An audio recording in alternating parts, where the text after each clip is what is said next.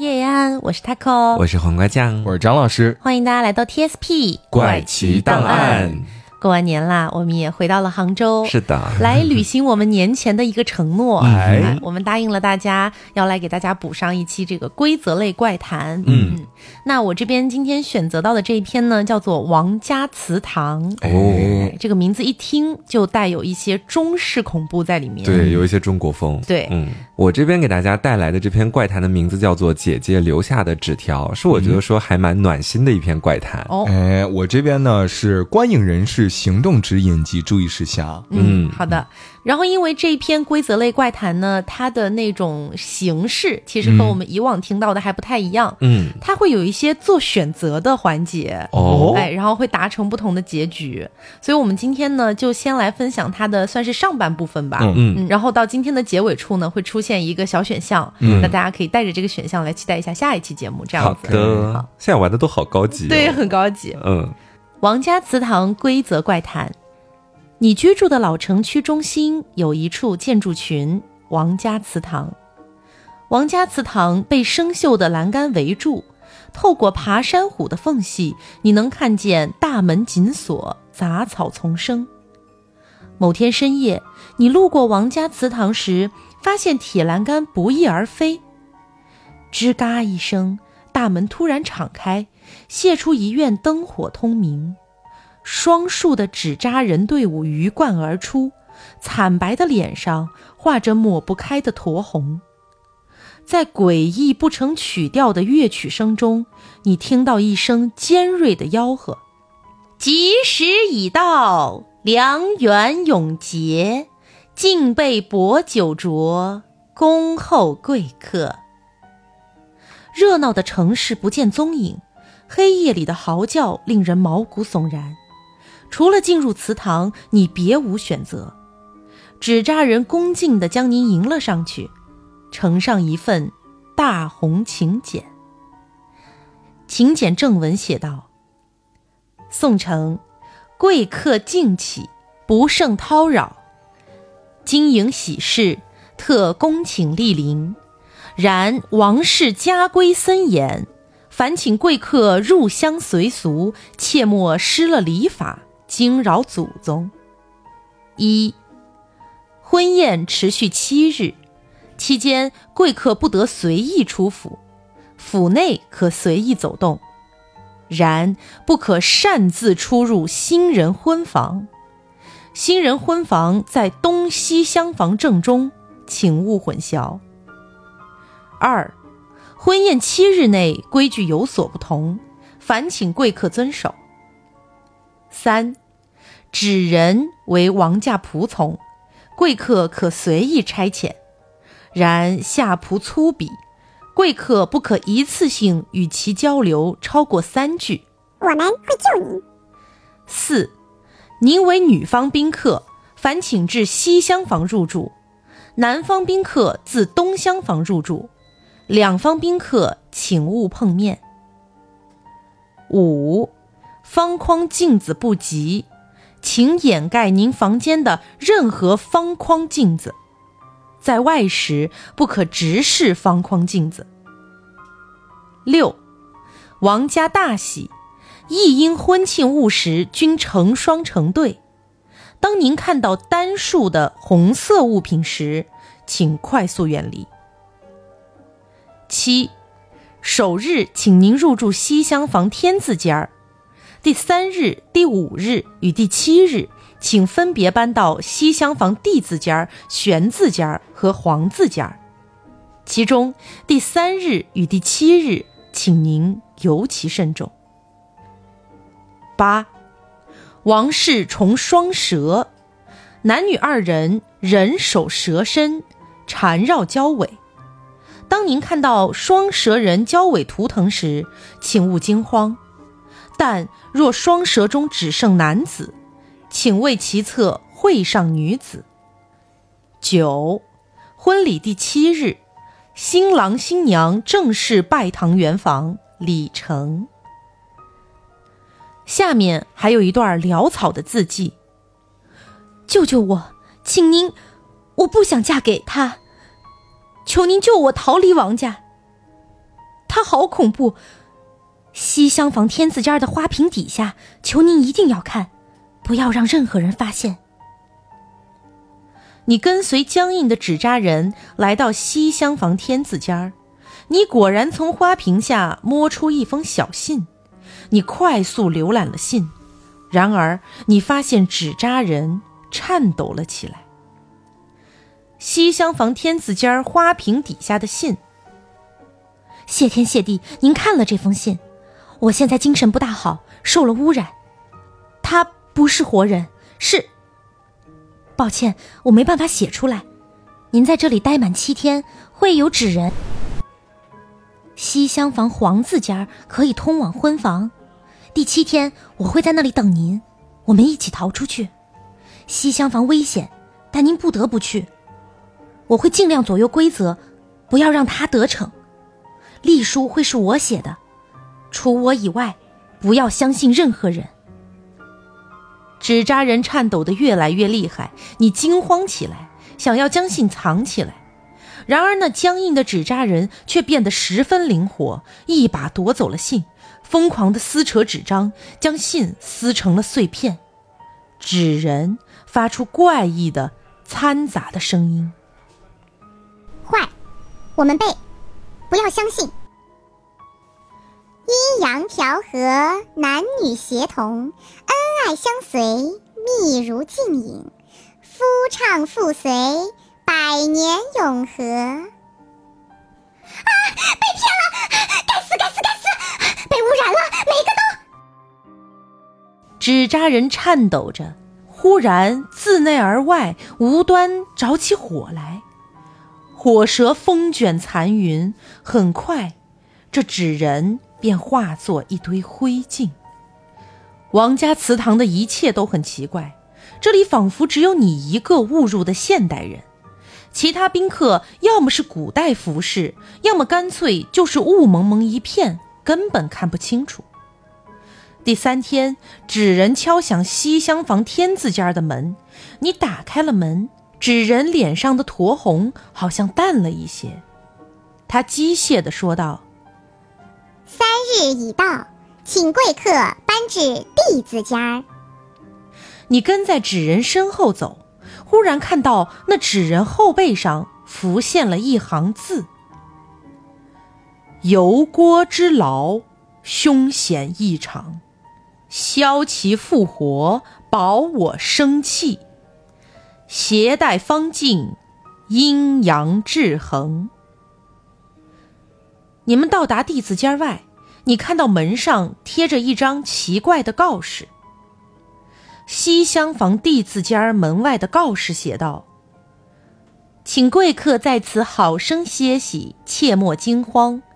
唯有欺善凌弱、强占民女者，将受油锅之苦。”敬请宾客协助我等，并遵守以下规定，则是：一，请勿饮用地字间的茶水。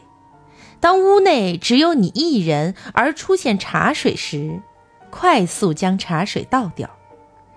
二，有其他宾客上门拜访，可以开门，但切勿令其进入您的房间。当宾客要求品尝您的茶水时，如果宾客是活的，请他们喝；如果宾客是死物，立即关门。如果前来拜访的宾客是红袍男子，将茶水倒在他的脚上。三，弟子间儿出现双蛇交尾图腾时，将女蛇屠去。四，弟子间儿距离祠堂的锅炉房较近，若烧水声打扰到您的休息，请您海涵。请您有时，也就是十七至十九点时，出门前往祠堂堂屋参加谢宾宴，将宴上敬奉的三盏油茶全部喝完，然后立即回到弟子间儿。六。这是一行带有血迹的字。当您发现自己的四肢开始变得苍白，立即将屋内的茶水泼在发白的部位。七，地字尖儿单独出现男蛇图腾时，不要添女蛇图腾。您需要立即饮用房内的茶水。八，地字尖内单独出现女蛇图腾时，将茶水泼在方镜上，并用方镜照射该图腾。不必理会。九，当宾客询问现在是几时，请回答数字九，切勿答错。如果您不幸答错，请立即离开房间。九，当您即将离开弟子间儿时，请携带一杯茶水，不要让任何人发现。十，不要擅自自地字尖儿前往玄字尖儿，请等候指人接引。你住进了地字尖儿，有人敲门，你开门之后，发现红袍男子站在你的房门前，你正要用房间里唯一一杯茶水泼他的脚，只听他说。我来只是想告诉你，隶书是危险的，我没有恶意。为了证明这点，我甚至可以喝掉茶水，连喝我都不怕，又怎么害怕你用茶水泼我呢？此时你会做什么选择呢？一，让他喝掉茶水，试探他说话的真假；二，依旧用茶水泼他的脚。好，那么这个呢，就是我们来到一个命运之路的选择路口了。现在要选了。哎，对对对，哦，张老师会选什么？我选择泼他的脚。就是还是按照前面的规则说的内容。嗯，我会选择让他先喝下茶水，然后再看看具体会发生什么事情。哎，嗯，好的，那不如我就来分享一下你们两个人做了这个选项的一个走向吧。我们要不要统一一下意见？也可以，你们统一一下吧。一个是让他喝掉茶水，试探他说的话的真假；第二个就是按按照规则用茶水泼他的脚。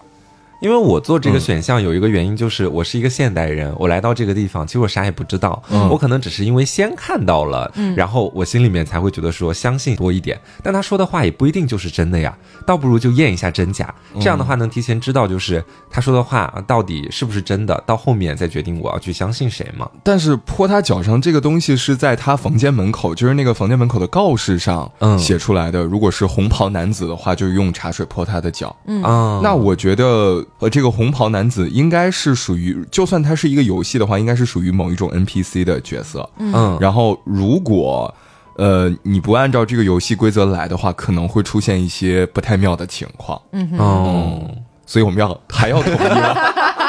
还是要统一不？了。突然发现统一不了了，嗯，那不然就两个结局都听一下吧。都听一下吧。我觉得听众里面肯定也有做不同选项的。对对对，嗯，好，如果选择了第一个选项，让他喝掉茶水，试探他说话的真假。嗯，红袍男子接过茶水，一饮而尽。他说：“你看，我说的是真的。”他将空空的茶碗示意给你看，接着说：“所以，你的房间里没有剩余的茶水了，对不对？”他笑了起来，达成了一个 BE 结局，引蛇入室。哦，那如果选择了第二个，依旧用茶水泼他的脚，你假意将茶水递给红袍男子，手腕却突然反转，一碗热腾腾的茶水浇在了他的脚上，红袍男子惨叫起来，一会儿那惨叫竟然夹杂着丝丝的蛇鸣，再看他的双脚。被一条巨大的、被茶水泼出狰狞水泡的蛇尾取代，你赶紧关上了门。恭喜存活！哦，张老师牛啊！哈哈。那么关于这个故事的后续发展，我们就留着下期再说啊，因为时间问题。所以后面还会有更多的这种 A 对或者 B。对对对哎，这故事真的很有意思，而且我觉得它和其他类型的规则类怪谈有点不一样。嗯因为在听的时候，我会想象自己是在一个密室逃脱或者剧本杀里面。对对对，它整体的写的那个文风就很有那种代入感，就很有那种就是国风的感觉。对对，不过就是说，因为它里面提到的一些呃比较偏向于咱们中国传统文化的一些细节会比较多，大家可能听着听着会忘掉。那我们也会把它的原文转载到我们的公众号“凹凸电波”和本期节目对应的那篇推送里面，嗯嗯，大家可以去一边看一边来听，嗯，或者呢也可以选择去到我们简介里面写的这篇文章的来源和作者那边，嗯，去看他的那边也可以的。嗯，OK。好，那我接下来给大家带来的是这个姐姐留下的纸条哈。嗯，亲爱的妹妹，看到你睡得这么香甜，姐姐不忍心打扰你。等你醒来后，一定要来看看这张纸条。乖，听姐姐的话。现在是下午六点，晚餐的时间到了，姐姐必须出门购买食材，以便给你做好吃的东西。这样一来，你就需要独自在家待一段时间了。在这期间，一定要保护好自己，按照纸条上的做，姐姐不会害你。一，虽然姐姐出门买东西了，但是你要记住，家里不只有你一个人，不要害怕。二，在家不要触摸电插头、燃气炉和锋利的东西，你不用做饭，等姐姐回来做。三。饿的时候可以吃放在食品柜里的零食，千万不要吃冰箱里的东西。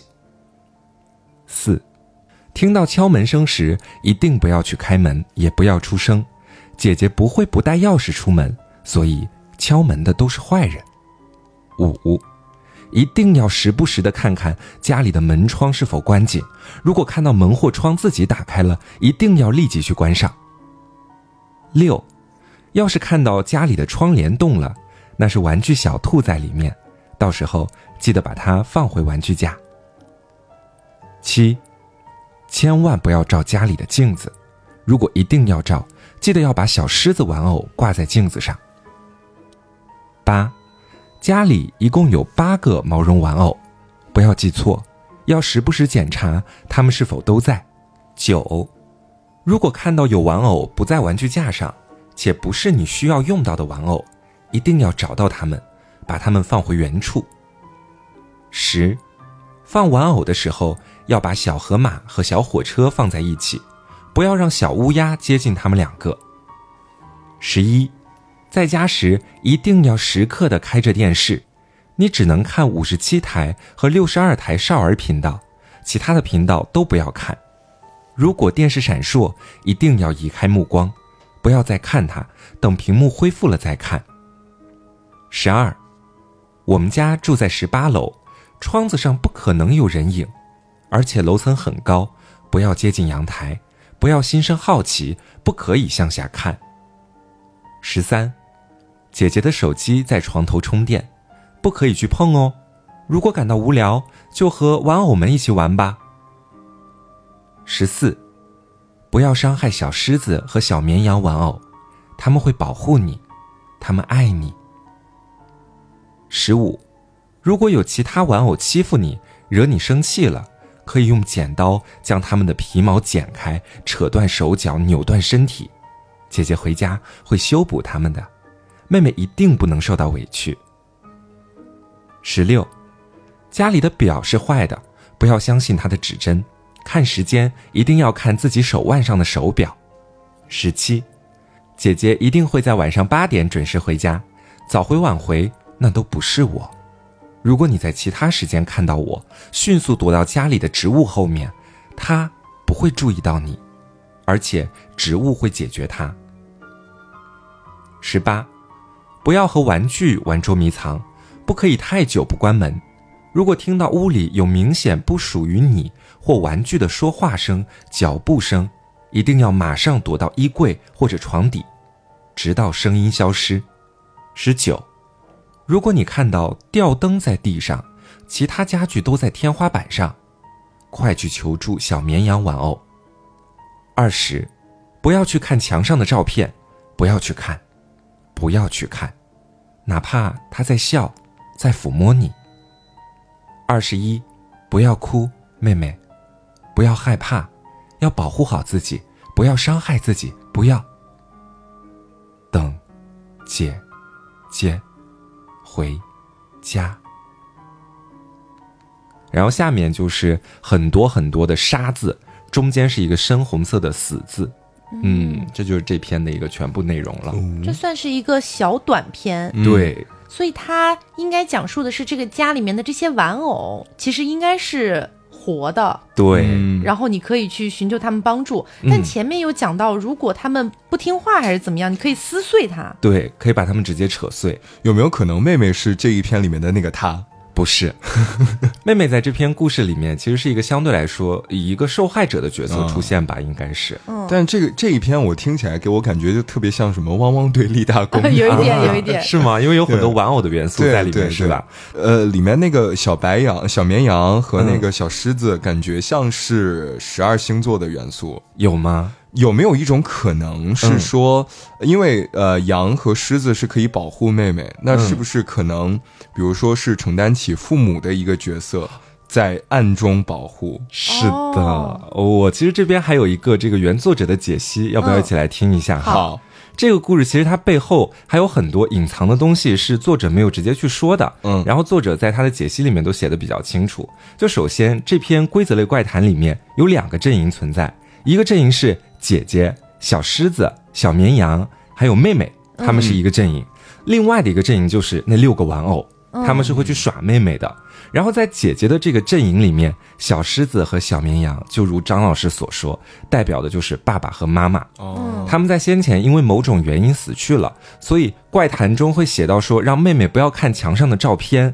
那些照片就是爸爸和妈妈的遗照，然后姐姐是怕妹妹看到照片以后会伤心难过，所以才写了上面说到的那条规定。嗯，那为什么爸爸和妈妈会变成玩偶呢？其实是因为。姐姐她有一个能力，这个我觉得是比较难分析到的。嗯，她就是有将人的灵魂直接封锁到玩偶里面的能力。所以爸爸妈妈一个是白羊座，一个是狮子座吗？有可能结合星座，我是没有想到的。然后这样的话，他们这个阵营就是爸爸妈妈以玩偶的形式陪伴在妹妹的身边，和姐姐一起保护妹妹。然后另外一个阵营当中的六个玩偶，他们都是曾经霸凌过妹妹的六个人。哦，姐姐是把他们全部都杀掉了，把他们的尸体藏在了冰箱里面。这也就是为什么在规则里面就有写到说，不让妹妹去吃冰箱里的东西，嗯，因为里面都是人肉，而那些霸凌她的人的灵魂都被锁进了玩偶里面。嗯，然后之所以不让妹妹去看镜子，是因为镜子这个东西它是有一定灵性的嘛，嗯，它是可以折射出玩偶的本体。也就是那些霸凌者的灵魂的，嗯，电视机闪烁的过程当中出现的黑屏也会折射出灵魂，所以姐姐让妹妹不要独自照镜子，然后在电视机屏幕闪烁的时候要移开眼睛，然后这个里面其实除了那六个反派玩偶在捣乱以外，还有一个他存在，嗯，这个他其实就会变成姐姐的样子来伤害妹妹，因为。规则里面就有写到嘛，可能姐姐会提前或者延后回，那个回来的都不是姐姐，就是那个他。嗯，所以说姐姐会让妹妹躲在植物的后面，不要被那个他发现，然后。妹妹在经历过霸凌之后，就患上了很严重的精神疾病。她拒绝接受任何来自于外界的信息和刺激。嗯，所以在规则里面有写到说，当家中的吊灯在地上，而其他家具在天花板上，这是一个很反常的场景。它其实就表示的是妹妹的内心世界在此时就开始崩塌了。然后这个时候，她就需要找到妈妈，也就是小绵羊。只有妈妈才能够抚平她的焦虑和紧张。只有在妈妈面前，她才是健康的、快乐的、正常的。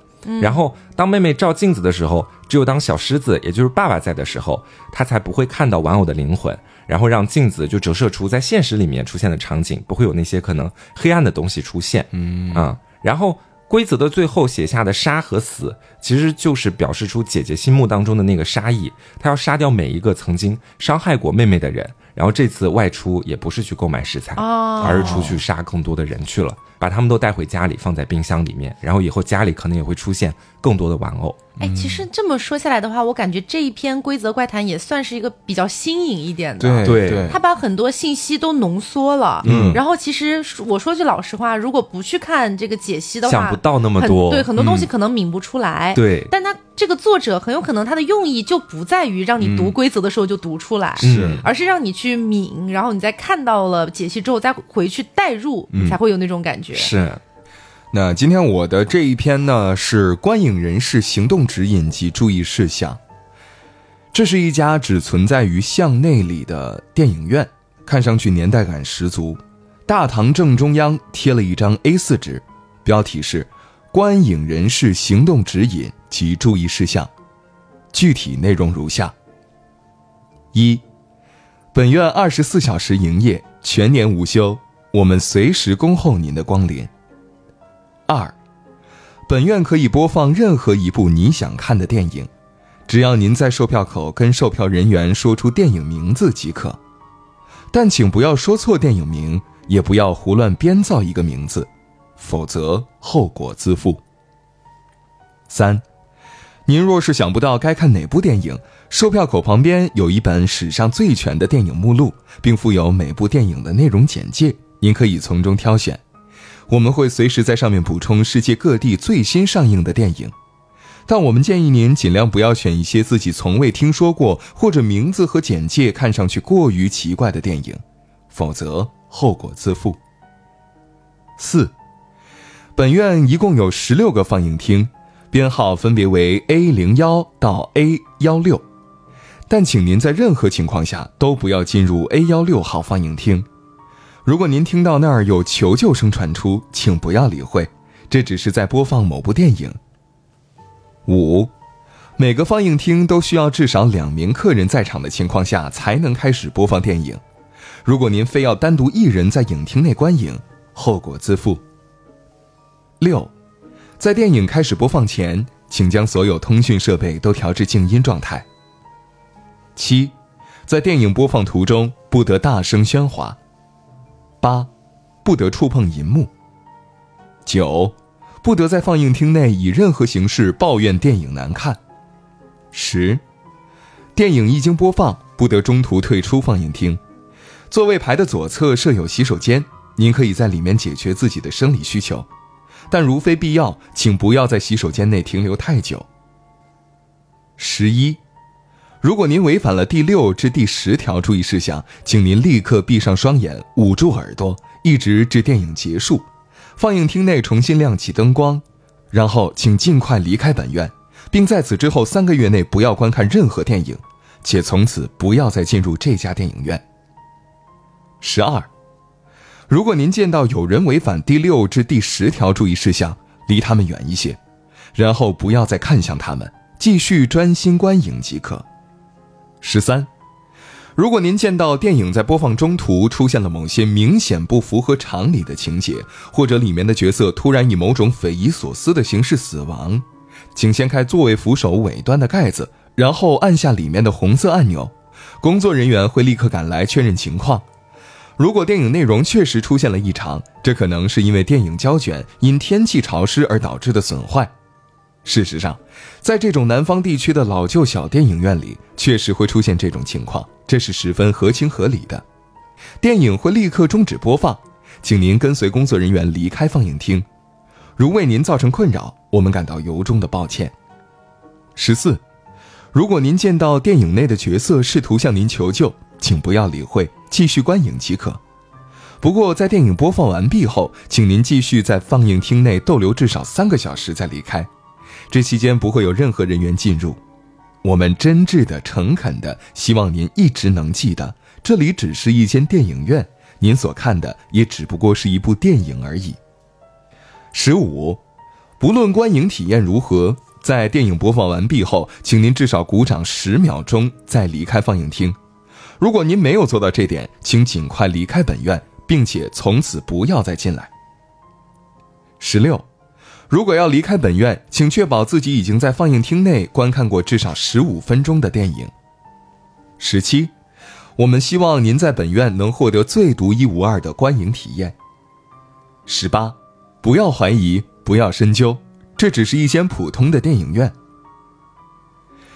在员工休息室内放着一本工作人员指引手册，具体内容如下：一，无论顾客想看什么电影，售票人员只需要将空白的电影票递给他即可，他们不会追问。二，如果有顾客想在放映厅内独自看电影，不需要阻拦，而且你应该尽量避免有太多人同时在某一放映厅内同时观影。三。当顾客违反了任何一项注意事项，却仍然想待在电影院时，不要阻拦。四，请阻止任何想进入 A 幺六号放映厅的顾客，必要时可使用暴力手段。五，如见到有人从 A 幺六号放映厅内走出，请立刻通知保安过来处理。无论那是否有着你所熟悉的同事的面貌，你应该要清楚，没有人能从 A 幺六号放映厅内走出来。六，如果在电影播放途中，顾客按下了红色按钮，你应该立刻过去查看情况。在此可细分：一，如发现放映厅的门无法被推动，请不要再试图进入，在电影播放完毕后封闭该放映厅二十四小时。在此期间，请格外注意，不要让任何人进入 A 幺六号放映厅。二，如放映厅的门可被推动，请入内查看电影内容，并向顾客询问他们所看到的内容。如果有四人或以上都表示看到了同样的诡异情节，请立即终止播放，并立刻带领他们走出放映厅。请格外注意，不要让看到过诡异情节的顾客进入到 A 幺六号放映厅周遭五米范围之内。三。如一二条被违反，请立刻通知保安过来处理，然后立刻赶走电影院内所有顾客，不管他们是否已经看过电影。七，如有顾客声称看到了电影内的角色在向自己求救，请不要让他们离开放映厅，在电影播放结束后疏散放映厅内的其他顾客，然后锁上门即可。期间如传来求救声，请不要理会。从没有正常人能在看电影时看到电影角色向自己求救。八，不要让顾客看到这本手册的内容。九，不要让顾客知道的太多。如果你发现某位顾客已经知道了一些他本不应该知道的东西，询问他是否愿意换上工作人员的制服。如不愿意，请立刻制服这名顾客，并通知保安来处理。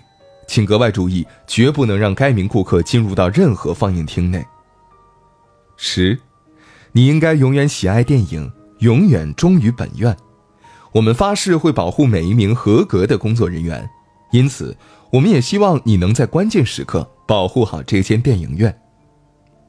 接下来是一本放在厕所隔间里的记事本。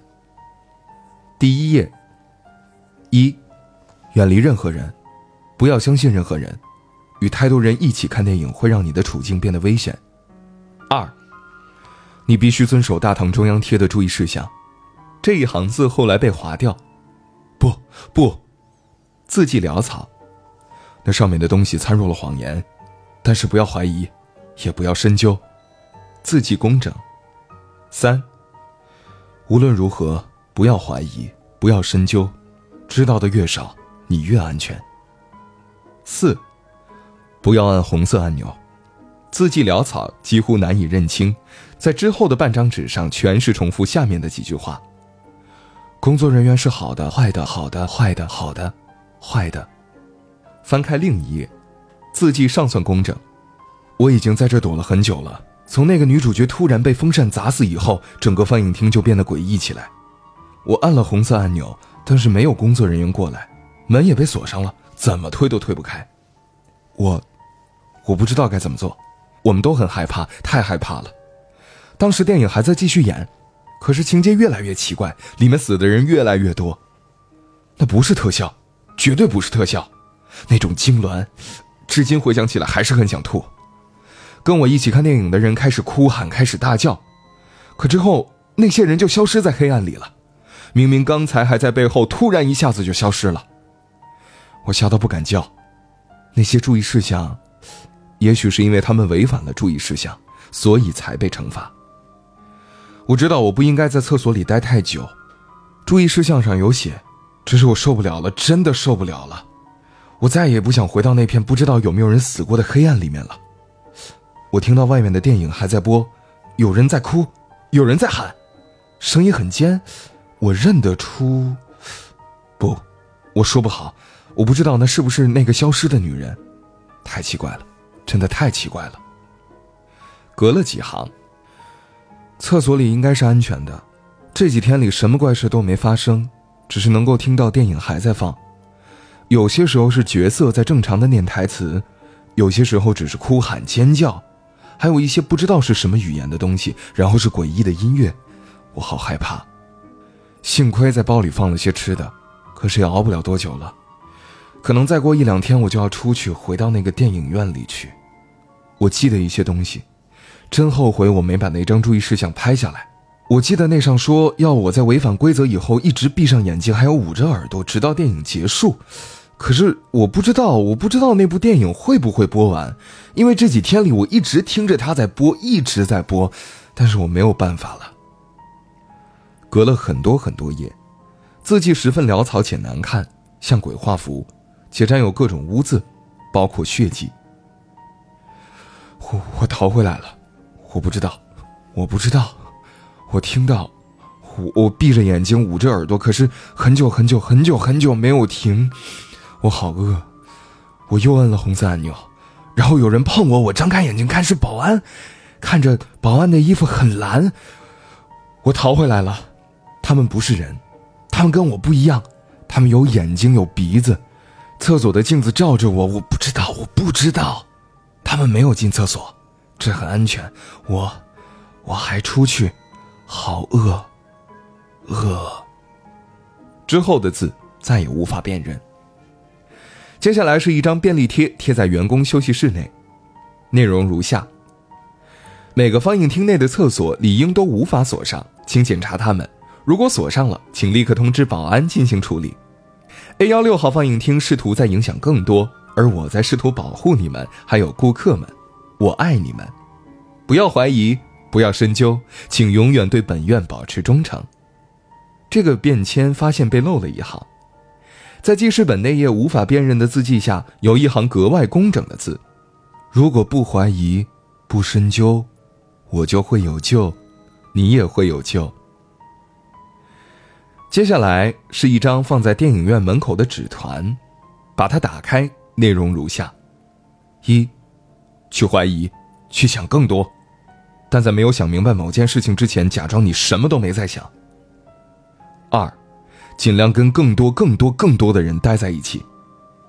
三，不要害怕，尤其在看电影的时候，因为你害怕的事情就有概率成真。四，工作人员也只是人。五，大多数情况下，大堂中央的告示是可信的，不要违反它。六，我只能写到这儿了，我没办法再继续写了。如果你想知道更多，你必须要去 A 幺六号放映厅，不要让工作人员发现，否则你会。句子戛然而止，只剩下一些模糊的墨水。那么这一篇的规则的部分呢，大概就进行到这儿就要结束了。然后后面的话呢，它的原篇，呃，是讲述了一个小说类的怪谈一样的感觉的一个内容。嗯嗯，因为我看到后半部分有相当多的内容都是像那种日记形式的，在讲述他做了什么事情，对对对，更有一点类似于像解析的那种感觉了。嗯大家感兴趣的话，可以去搜来看一下啊、嗯嗯呃，不过我听完了这么多的内容哈，我有一个感觉，就是这好像电影院变成了一个闭环，哎，就是一开始这个他先进入到了这个电影院，嗯不一定是在哪个位置，然后呢，他开始影响其他的放映厅。